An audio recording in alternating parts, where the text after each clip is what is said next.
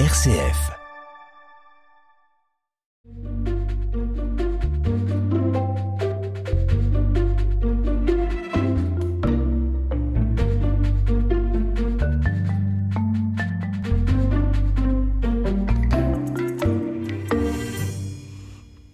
Notre Église traverse actuellement de grandes turbulences. L'institution semble se fissurer, menace de s'écrouler. Et pourtant, il ne faut pas oublier que l'Église, c'est d'abord l'ensemble des baptisés, et parmi eux ceux qui la font vivre, en témoignant par leur engagement à la suite du Christ de la présence de Dieu dans leur vie. Aussi nous accueillons un couple, Marianne et Mathias Lemoine, qui ont accepté de partager avec nous comment ils vivent leur foi chrétienne. Bonjour. Bonjour. Bonjour. Ben, merci d'avoir accepté de venir. Je sais que vous avez un emploi du temps bien chargé. Vous avez pris le temps de venir pour nous parler un peu de votre parcours de foi. On va commencer par le commencement, c'est-à-dire euh, comment vous est venue la foi? Mathias? Alors moi, je suis né dans un milieu qui était très très croyant. Mes parents, mes grands-parents, enfin, et donc mes parents sont rentrés dans une communauté religieuse, une communauté du renouveau charismatique.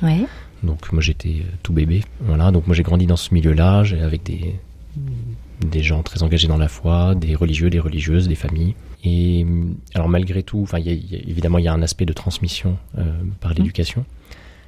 Et euh, une étape qui a été importante pour moi pour commencer, ça a été la rencontre avec le avec le Christ dans le dans Jésus Eucharistie, euh, dans la présence réelle, dans la messe. Donc euh, alors moi j'étais servant d'hôtel et puis voilà le- la première communion a été une étape aussi euh, très importante pour moi. Ouais. Voilà donc avec le à la fois la la consécration, la messe et puis tout le temps de prière après la communion qui était un vrai moment de rencontre euh, personnelle, Mm. euh, interpersonnelle avec le Seigneur pour moi. Voilà. Et puis, euh, puis après au fur et à mesure bah ça c'est ça s'est poursuivi. Enfin, il n'y a pas eu de- d'étape de, de conversion dans ma vie. C'était plus Ouais. une petite. Des dans la étapes, continuité. Mhm. Et puis donc euh, plus âgé, c'était euh, donc j'avais une mes parents m'avaient euh, amené vers la, la lecture de, de la parole de Dieu, de la Bible. On avait euh, la Bible en bande dessinée en plusieurs exemplaires, en différentes versions à la Ouais. maison par exemple. Et donc en, en grandissant, à partir de peut-être de la cinquième, quatrième, euh, je commençais à lire la à lire la Bible, euh, pas en bande dessinée cette fois, mais Oui, dans en, le texte. en vrai. oui. Et pareil, ça a été aussi un, un moment de rencontre, enfin des moments de rencontre et de, de lecture, avec du coup un- une lecture qui pouvait être au départ une lecture de pour connaître, pour euh, Mhm. pour écouter l'histoire. Moi, j'aimais bien particulièrement le, par exemple, le- j'étais touché déjà enfant par l'histoire de Joseph vendu par ses frères euh, dans la Ah Bible. oui, donc c'était aussi l'Ancien Testament, Voilà. c'était pas que l'Évangile. oui. l'ancien et le nouveau. Et en fait, euh, bah, en tant qu'enfant, l'Ancien Testament me parlait peut-être même plus parce qu'il y a beaucoup d'histoires Oui, et j'aimais bien les histoires. Et voilà. Euh, Donc, euh, par exemple, voilà, je l'histoire de Joseph vendu par ses frères, j'aimais Mm. beaucoup euh, déjà l'histoire et puis le- la conclusion de euh, euh, ben, même même de nos fautes, même de nos péchés, Dieu arrive à tirer un bien. Je trouvais que c'était une, une histoire assez merveilleuse, dans sa, notamment pour sa conclusion.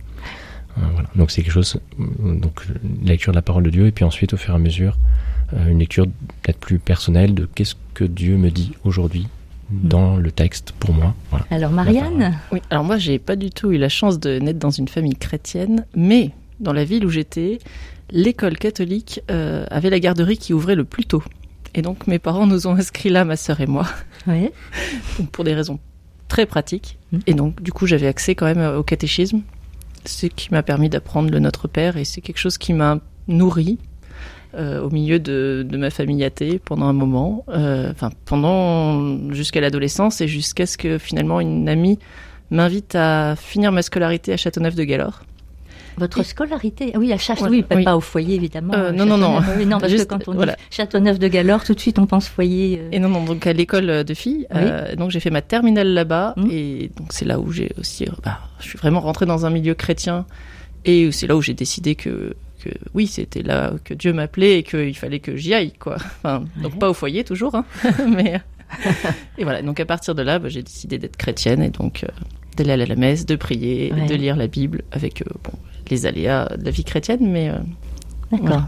Donc après la scolarité, j'imagine que vous avez fait des, des études et que oui. Et on s'est rencontrés très, c'est là que vous assez vous jeunes. êtes rencontrés Oui, pendant euh, les études. On peut vous demander ce que vous faisiez comme études Alors moi je faisais des études de- d'histoire. Ouais, Et moi, une- d'espagnol. d'accord. On s'est rencontrés à l'aumônerie, pas très original. En fait, on était, Ah dans, bah. on était dans deux aumôneries différentes. Oui. Euh, et on a- s'est rencontrés au départ à une réunion de coordination des aumôneries, puisqu'on était tous les deux engagés dans la, dans la vie de nos aumôneries euh, réciproques. Donc c'était important pour vous deux qui vous rencontriez de, partager cette foi chrétienne. Oui, c'était un critère, C'était un- euh, c'était un critère. non négociable. Ah, d'accord. Oui, oui, oui. Et ce qui a fait que quand vous vous êtes mariés, c'était vraiment, vous avez fondé votre engagement de couple Ouais. sur votre foi. D'ailleurs, Ouais. le, le texte qu'on avait choisi pour notre, euh, pour notre mariage, c'était le texte de l'envoi des disciples deux par deux. Ah, en Ouais, enfin, effet. On s'est un petit peu fait avoir là parce que Dieu nous a pris au mot. On a déménagé cinq fois en dix ans. Ah, J'ai dit, le- si je devais refaire, je Ah. réfléchirais peut-être un peu plus sur le choix du texte de mariage. ah oui. C'était le travail qui vous amenait à, Oui. changer Oui. comme ça si souvent, oui. Ça. Bon, j'imagine qu'après vous vous êtes stabilisé. Exactement. Bah, Oui. ça fait huit ans qu'on est sur Bourg, donc euh, Oui. voilà. Bah, c'est les- le double de tout ce qu'on a pu vivre avant.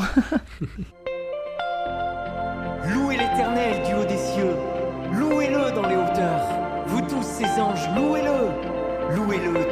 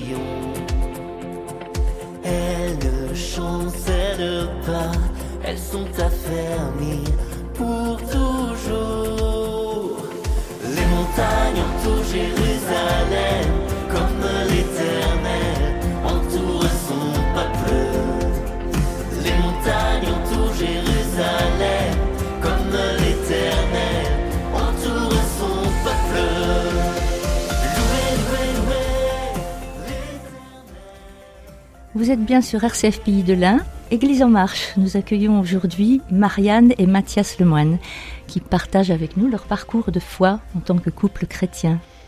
Alors vous avez exprimé l'un et l'autre comment vous étiez arrivés à très tôt, pour vous Mathias, un peu plus tard pour vous Marianne. Est-ce que vous êtes toujours engagé dans un mouvement religieux ou est-ce que... Oui? Alors on peut en parler? On est engagé dans deux, enfin engagé dans un et pré-engagé dans l'autre. On va Oui. commencer par le premier, c'est les équipes Notre-Dame.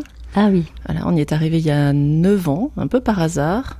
Euh, on avait demandé à un vicaire de notre paroisse de monter un groupe euh, de jeunes actifs et puis euh, il nous a tendu un traquenard à base de fondue.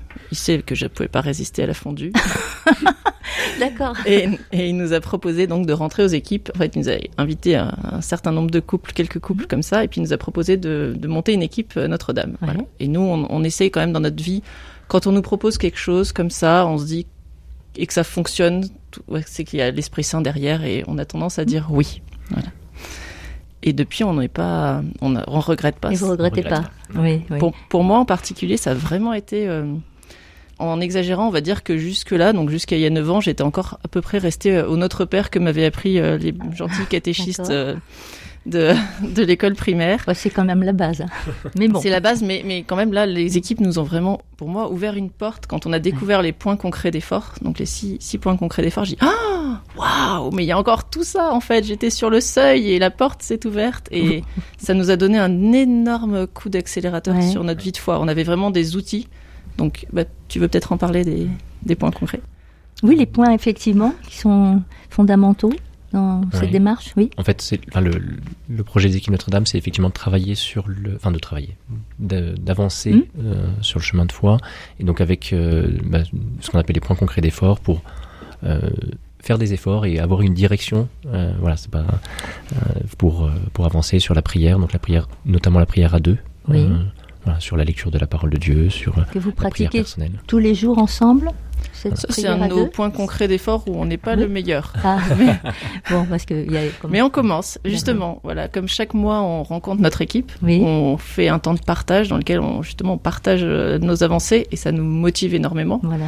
de, Ouais. de progresser. Et ouais, on commence à pouvoir dire les complis ensemble assez régulièrement. Hmm, Donc c'est chaque couple hein, a sa prière conjugale qui lui convient. Mais nous, pour l'instant, ouais. on a trouvé ça. Il y a l'oraison, au moins 10 minutes par jour, la lecture de la parole tous les jours, une retraite par an, une règle de vie, se fixer une règle de vie et puis revenir dessus. C'est-à-dire, on peut la détailler un petit peu Ouais, cette règle de vie? En fait, elle est, elle est propre à chacun, mais Mm. et, et elle est revue au fur et à mesure.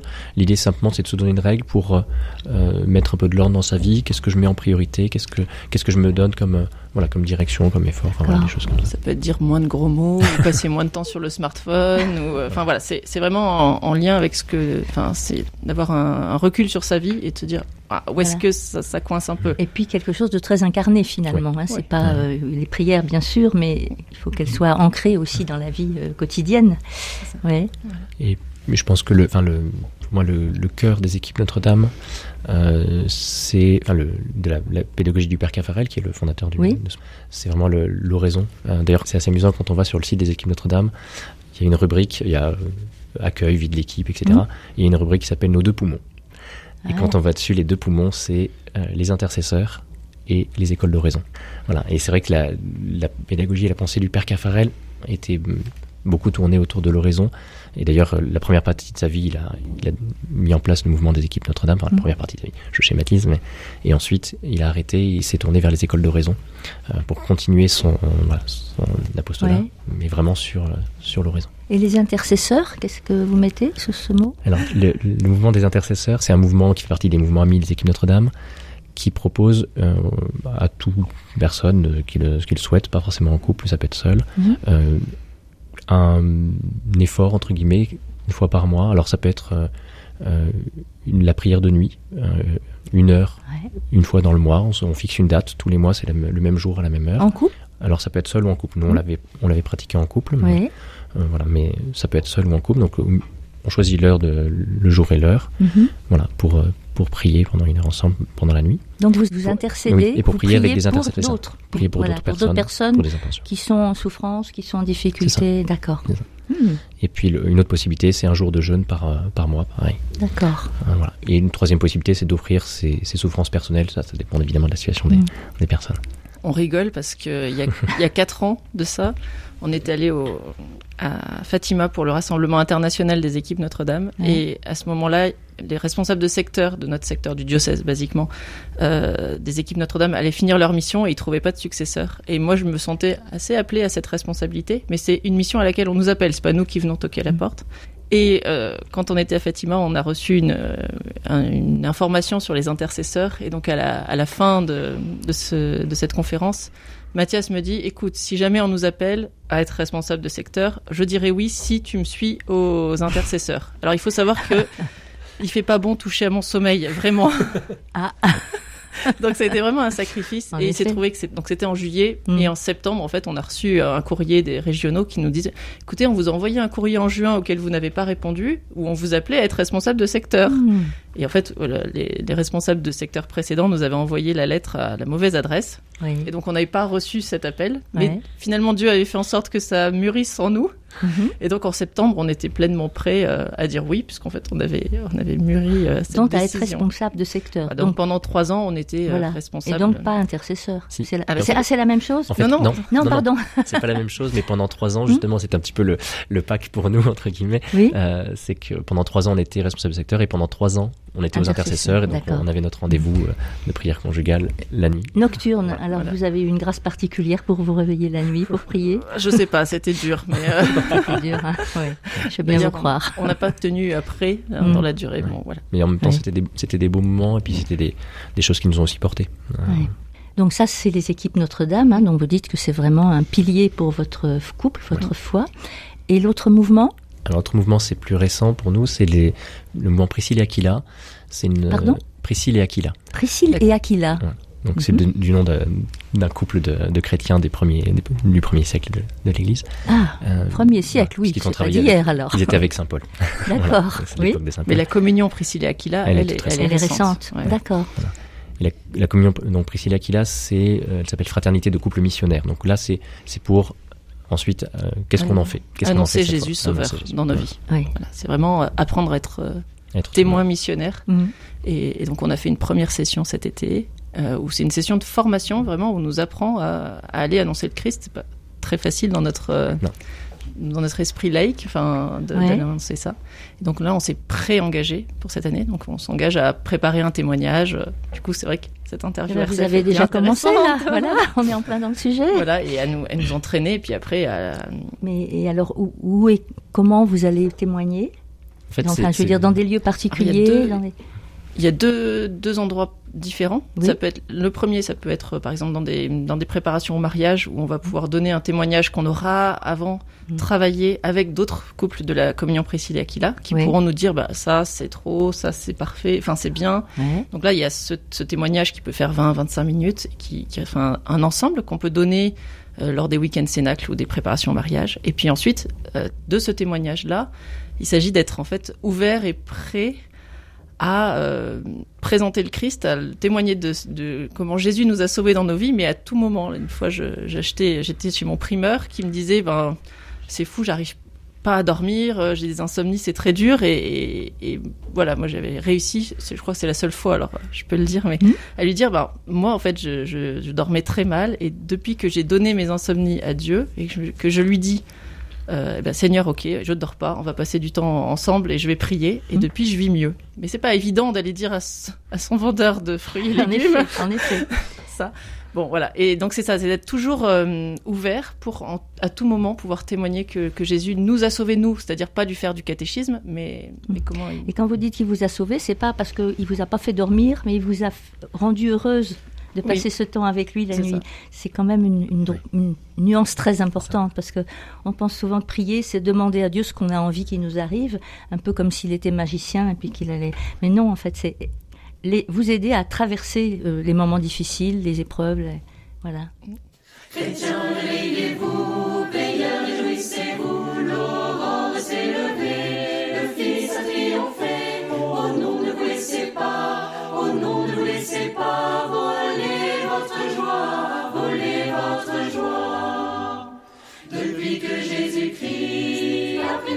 Jerusalem.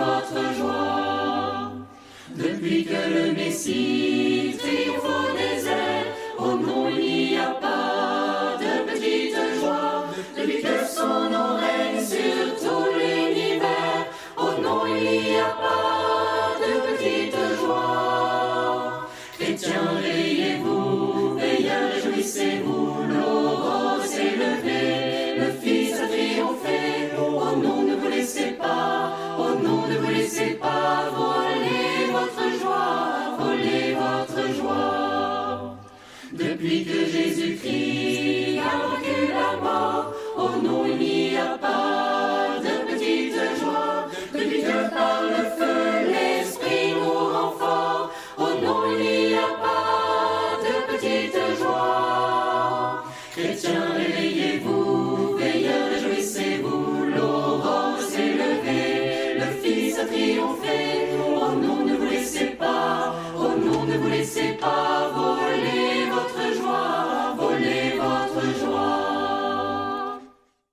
Vous êtes bien sur RCF Pays de l'Ain. Nous accueillons aujourd'hui, dans le cadre de Église en marche, Marianne et Mathias Lemoine, qui nous partagent leur vie de foi en couple. Alors, on a évoqué bah, déjà comment vous étiez venus à la foi, et puis euh, comment vous vous êtes engagés à l'âge adulte et en tant que couple dans deux mouvements, donc les équipes Notre-Dame, et puis comment vous l'appelez Priscille et Aquila. Priscille et Aquila, voilà, c'est un mouvement qui vient de se créer. Priscille et Aquila, c'était deux, c'était un couple euh, ami de Saint-Paul, c'est ça, voilà. Le, le mouvement ne vient pas de se créer, il, il existe depuis quelques années, Ah, mais nous on vient, on vient C'est voilà, juste- vous venez de l'intégrer. de notre part Voilà. Alors on peut aussi aborder votre, la question de votre vie de famille. Qu'est-ce que ça change finalement, euh, par exemple, avec vos enfants, dans l'éducation, dans, euh, dans les relations avec eux, le fait d'être chrétien? Alors, Marianne Oui, bah, bah, beaucoup d'humilité, je fais l'impression.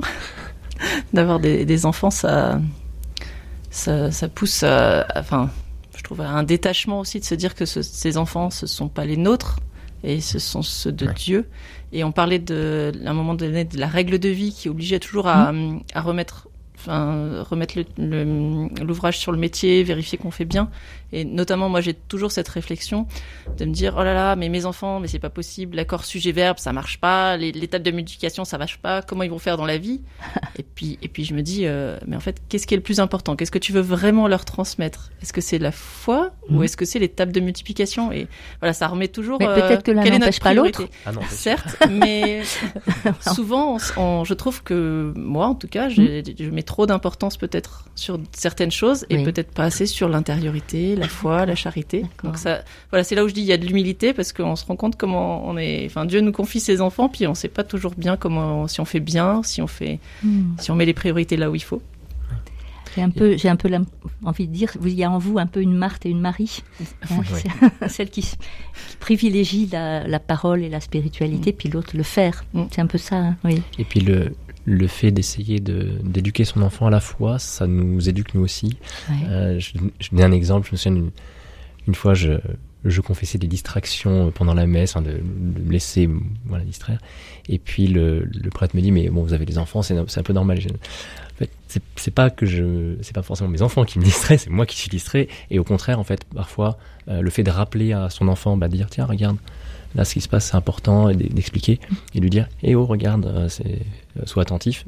Ça me rappelle aussi à moi, sois attentif. Est-ce que toi, tu es en train de, est-ce que toi, tu vis ce que tu es en train de lui dire? Est-ce que toi, tu es, attentif? Mm. Voilà, donc c'est vrai que des- le simple fait de, de parler de Dieu aussi aux enfants, le fait de prier avec les enfants, bah, ça nous fait aussi. euh, Vous euh, priez prier. en famille avec eux? Alors on a, on a institué pour chaque repas un bénédicité où Oui. on, on, a, on commence par un chant et ensuite chacun dit soit un merci, euh, donc une parole de gratitude, soit une parole de louange. Mhm. Voilà. Et puis on termine par une courte prière. Donc c'est et c'est vrai qu'on voit au fil des années quand même que euh, au début c'est merci pour le repas, merci pour le repas, merci pour le repas. Je vais peut-être pas tous nous le dire Ça, manquait d'imagination. Et puis petit à petit, voilà, et c'est important pour nous aussi de, de, de leur montrer comment ils sont bénis de Dieu et comment on est riche d'énormément de choses. Et voilà, et de pas de pas être un peu morose alors qu'on est euh, qu'on est voilà, on a beaucoup de choses. Vous les invitez à la joie. Exactement. Alors, ils ont quel âge vos enfants? Alors l'aîné a 11 ans et le dernier a 2 ans. Ah oui, ils sont encore très jeunes. Et alors, on peut peut-être préciser que vous faites l'école à la maison. D'ailleurs, on a fait On une peut. émission à ce sujet il n'y a pas si longtemps. Oui. Et euh, le fait euh, justement d'avoir la foi chrétienne, est-ce que ça a influé votre décision de faire cette, euh, de pratiquer l'école à la maison? Notre foi chrétienne, elle nous donne confiance des fois. Et euh, l'idée de faire l'instruction en famille, ça a été euh, un, presque un appel pour moi, enfin, Ah parce oui. que j'avais pas, j'ai jamais eu cette idée-là. Les deux premiers étaient scolarisés. Et, euh, et, et- et c'était un peu fou de passer le- cette étape-là, de les déscolariser, tout le temps avec eux à la maison. Et le fait d'être euh, ouais, d'être chrétien, de dire bon, allez, Dieu est avec nous. Mm. Si on a eu cette, cette intuition-là, elle n'est pas forcément mauvaise. Au pire, ça Comment sera elle pas vous est grave. venue, cette intuition? je, trou- je trouvais que les enfants abîmaient leurs affaires. Donc je suis allée taper sur Google euh, comment les faire pour que les enfants prennent soin. Et je suis tombée sur un blog d'une dame qui faisait euh, l'instruction en famille. Et je me suis dit, oh, ça a fait tilt dans ma tête. Et puis après, c'est vrai que ça nous a permis d'atteindre un... Enfin, ça répondait à plein de besoins de, de calme, de, de prendre du temps pour... euh, Ouais. Voilà, de pas faire rentrer les enfants absolument dans des cases quand c'est pas le moment pour eux. Ou... Mm. Donc voilà, finalement ça rendait bien, mais vraiment on n'avait jamais, jamais euh, évoqué ça euh, ensemble. Puis le- le- en fait, le, dans le choix de départ, effectivement, là, on, on l'a pas forcément pensé comme un grand, comme un choix. Enfin, c'était pas lié à. euh, À votre foi. euh, Oui, directement. Mais par contre, dans la façon de le vivre. Et, euh, Oui. et ne serait-ce que le fait d'avoir en tête que, on- en fait, on est dans un projet d'éducation globale et que du coup, voilà, l'instruction et l'éducation vont ensemble. Et que voilà, on- ce qu'on veut fondamentalement, c'est euh, euh, élever nos enfants pour que ce soit de belles personnes, euh, ouvertes à l'autre, Mm. ouvertes à, à Dieu. Enfin, voilà. Et, et du coup, ben, on vit aussi les choses différemment parce que au lieu de, enfin, d'être peut-être dans une, dans quelque chose où on veut apprendre les tables multiplication, ceci, cela. euh, Mm. on- évidemment, il y, a des- il y a un certain nombre de choses qu'on veut qu'ils qu'ils apprennent, mais on est, voilà, on essaie de le voir plus comme un projet global et de, Mm. et de penser les choses peut-être un peu différemment. D'accord. Et du coup, vous avez dû arrêter votre activité, j'imagine Oh non, je l'avais déjà arrêté. Vous l'aviez déjà arrêté, oui, parce que. Oui, puisqu'on a commencé, Avec- euh, ça nous est venu aussi avec l'arrivée du quatrième enfant. Voilà. On s'est dit, euh, en fait, euh, les horaires conviennent pas. Il faut toujours Mhm. réveiller l'un pour euh, parce qu'il fait la sieste pour aller chercher les autres. Ouais. On passe notre temps à les attacher dans le siège auto et Ouais. le détacher et le rattacher. Donc voilà. Donc ça n'a pas le été lot un de sacrifice. beaucoup de mamans, hein, puis d'avoir toujours les yeux sur la montre. euh, Voilà. Exactement. Voilà. Et donc là, on n'a plus les yeux sur la montre Donc et on a du temps. Voilà. Alors, on peut aussi aborder un autre engagement que vous avez pris, c'est en, accueil- en accueillant un migrant, c'est ça? Exactement. Oui. En fait, euh, donc c'est Marianne qui me qui au départ me- m'interpellait sur le sujet des sur le sujet des migrants, qui me disait bah, j'aimerais bien peut-être essayer avec euh, Welco- enfin Cana Non, euh, JRS. JRS Welcome. Welcome pardon, Ah euh, etc. Enfin, et puis moi je disais bah oui alors bon j'étais un peu plus réticent et puis ce que je disais mais moi ce qui, me- ce qui me parle bien c'est les les jeunes qui sont arrivés sur le territoire français qui ont été pris en charge euh, par les services de Par l'aide à l'enfance. par- voilà Hum, hum. et puis qui ensuite à leurs 18 ans se retrouvent sans, sans Ouais. aucune prise en charge. Et un jour, je reçois un email de ma femme qui était intitulé Demandez et vous recevrez. Et effectivement, en fait, c'était un, un mail qui avait été envoyé par au départ un professeur dans un, un- dans un centre de formation qui cherche en disant qui alertait en fait en disant on a un jeune qui vient d'avoir 18 ans qui vient de Ah. se retrouver à la porte de son foyer. On se rend compte qu'en fait il dort dans la rue. Euh, enfin voilà on cherche de l'aide. Et ça c'était transmis par un collectif migrant. Voilà. Et en fait du coup on s'est retrouvé à accueillir, ce jeune, ouais. euh, voilà, qui pour la petite histoire est rentré chez nous le jour de l'anniversaire de ma femme Ah, Là, là, c'est le premier, la première personne. Naziro, qu'on a accueilli et qui maintenant Oui. vole de ses propres ailes. Il a Ah eu oui. un, il a son, son titre de séjour, il a un Hmm. travail, il a eu son bac, il est en BTS Ah. et il a deux enfants. Donc c'est vraiment très voilà, très oui, chouette. En effet, donc ça fait un moment que vous êtes déjà. Lui, c'était en Welcome, hein, 2018. c'est ça Ah non, non, pas du tout pas- avec Welcome. Du coup, on l'a accueilli Ah. euh, sans filet, sans association, rien. Hmm. Et là, actuellement, on accueille un jeune euh, avec euh, une association qui s'appelle Les Enfants de Bohème. Ah oui, Et du coup, euh, dans- donc lui, c'est un mineur aussi euh, non accompagné, MNA comme on dit. oui. et euh, qui était en foyer. Et, et pour le coup, euh, lui avait fait une demande pour être en famille. Nous, on avait envie, on a une grande maison et on avait envie d'être vraiment accueillant et de vivre cette parole de j'étais étranger, vous m'avez accueilli. Exactement. Et donc, oui, euh, oui, nos oui, oui. intérêts se sont rencontrés et on l'accueille depuis le mois de juin. Ah oui. Et pour le coup, vraiment, c'est un beau cadeau pour tout le monde. Et le fait qu'on soit en instruction en famille et que l'instruction est pleinement sa part dans la famille, c'est vraiment chouette aussi pour lui parce que ça lui permet de revoir des notions. Ouais. Euh, on a cette anecdote que j'ai trouvé formidable. On a un petit tableau euh, dans la un petit tableau triptyque comme toutes les familles ont. Et alors, il y a eu un soir où euh, notre euh, notre fils de 8 ans expliquait les équations à une inconnue euh, à Sédou.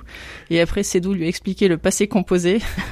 Donc le malien qui explique le, passé composé au petit français et le, et le jeune. Qui, Ah, alors ça montre comment ça. chacun avance à son rythme. Voilà, et c'était ouais, vraiment une belle Mhm. joie pour nous. Et c'est Mhm. souvent qu'on a des, des, des beaux partages comme ça. Eh bien, un grand merci, Marianne et Mathias, pour avoir euh, accepté de témoigner hein, de votre vie de chrétien. Et j'ai envie de terminer justement sur cette note de la joie, parce que quand vous vous exprimez, on sent la joie qui vous habite. Merci. Merci à vous.